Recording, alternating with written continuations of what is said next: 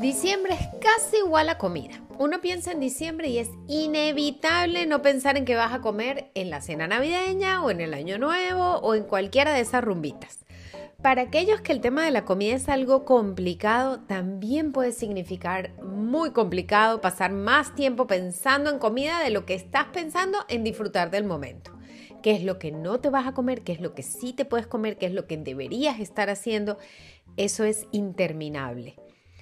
¿Qué pasa con lo que no puedes controlar?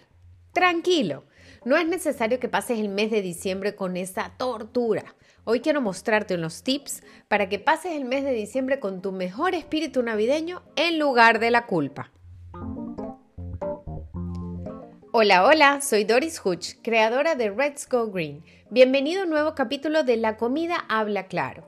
Hoy quiero que hablemos sobre los atracones y el mes de diciembre. El mes de diciembre es la fecha con mayor estadística de atracones entre las personas que no tienen una buena relación con la comida y no solo porque es el mes de la comida por excelencia, por las celebraciones y todo eso, sino porque está normalizado que la gente se da atracones así como así. Y claro, se terminan tomando acciones como dejar de comer en ciertos momentos o saltarte comidas o no cenar o no desayunar, etcétera, etcétera. También podemos saltarnos comidas porque pensamos que de alguna manera eso va a compensar el festín que nos acabamos de dar. O el día de la celebración de Año Nuevo tenemos esa mentalidad que, bueno, no me voy a comer mucho en el día, pero en la noche como lo que me da la gana. Y esa compensación a veces es válida, porque negociar contigo misma, ¿por qué no? Te puede funcionar. Pero ¿qué tal si tomamos un poco más de conciencia para ver si las cosas salen naturalmente más tranquilas? Otra razón por la que tenemos atracones en diciembre es porque hay esa sensación cuando comes que sientes que es una situación inigualable, algo inolvidable, como si esa es la única vez que tendrás la posibilidad de comer eso que te estás comiendo. Y terminas pensando que no puedes desperdiciar el momento comiendo un poquito nada más. Ajá. Pero ¿qué pasa al final?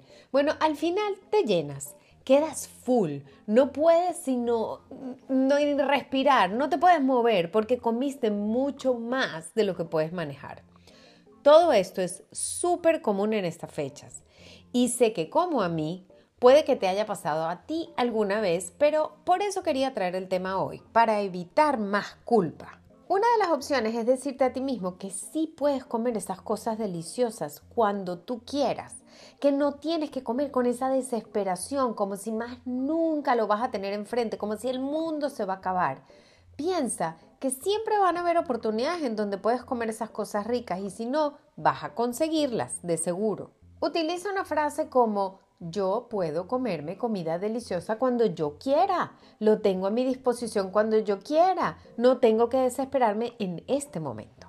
Para las personas que hacen ejercicio, una buena opción es mantenerse bastante activos durante esta temporada. Y para las personas que no lo hacen, capaz este es el momento de comenzarlo. Y no necesariamente detenerse solo por diciembre y decir, ah, en enero sigo. O ah, en enero comienzo. No, ¿por qué no ahora? Ahora es un buen momento también. ¿Qué tiene que ver? Al final lo importante es recordar el verdadero espíritu y la razón de estas fechas, que más allá de comer o de recibir regalos es una época para compartir con las personas que quieres, para agradecer por todo lo que este año te trajo y por todos los aprendizajes que te dieron, todas esas cosas que nos salieron muy bien. Así que disfruta, para eso es este mes de diciembre. Gracias por acompañarme en el día de hoy. La comida habla claro. No dudes en comunicarte conmigo a través de Instagram o cualquiera de mis redes para conseguir esa ayuda o seguimiento en tu proceso hacia una vida más saludable. Nos encontramos mañana. Bye.